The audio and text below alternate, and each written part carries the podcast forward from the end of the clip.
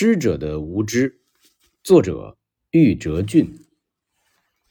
古代的老师和学生一般要在一起同吃同住很长时间，需有不少课堂之外的交流，才会得出对一个人的品评。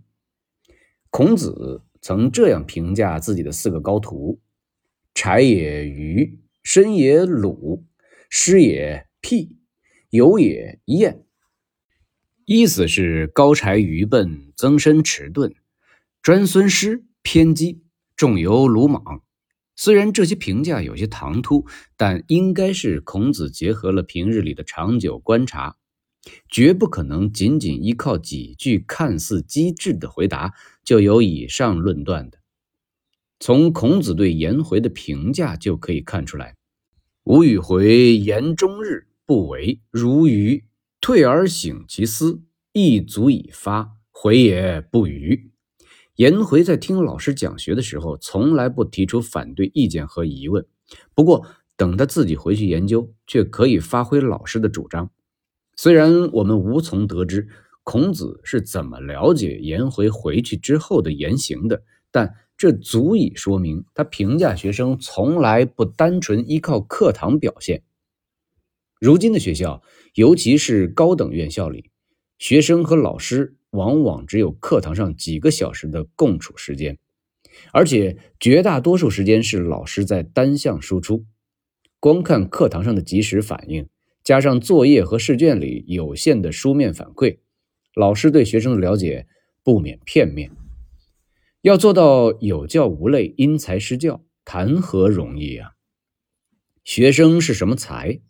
当然不仅仅指智商和理解力，还包括他们的性情、趣味，甚至天性。仅就课堂教育而言，学生在来到一个教师的课堂之前，早就不是一张白纸了。他们已经知道了一些，当然，这意味着他们不知道的还有很多。有时候，先行知道的东西，甚至可能成为他们进一步学习的障碍。这大概就是师者的第一重无知，不知人之无知。倘若考虑学生在学校之外的其他处境，那就会增加更多的不可测因素。学生思想不集中，缺乏学习的动力，或许原因在其家庭、社区中。电影《自由之家》中就展现了这样一个场景：中产背景的白人教师问班上的高中生什么是大屠杀。结果只有一个人举手，而当他问学生有多少人被枪击过时，几乎每个学生都举起了手。这让初来乍到的他极为惊讶。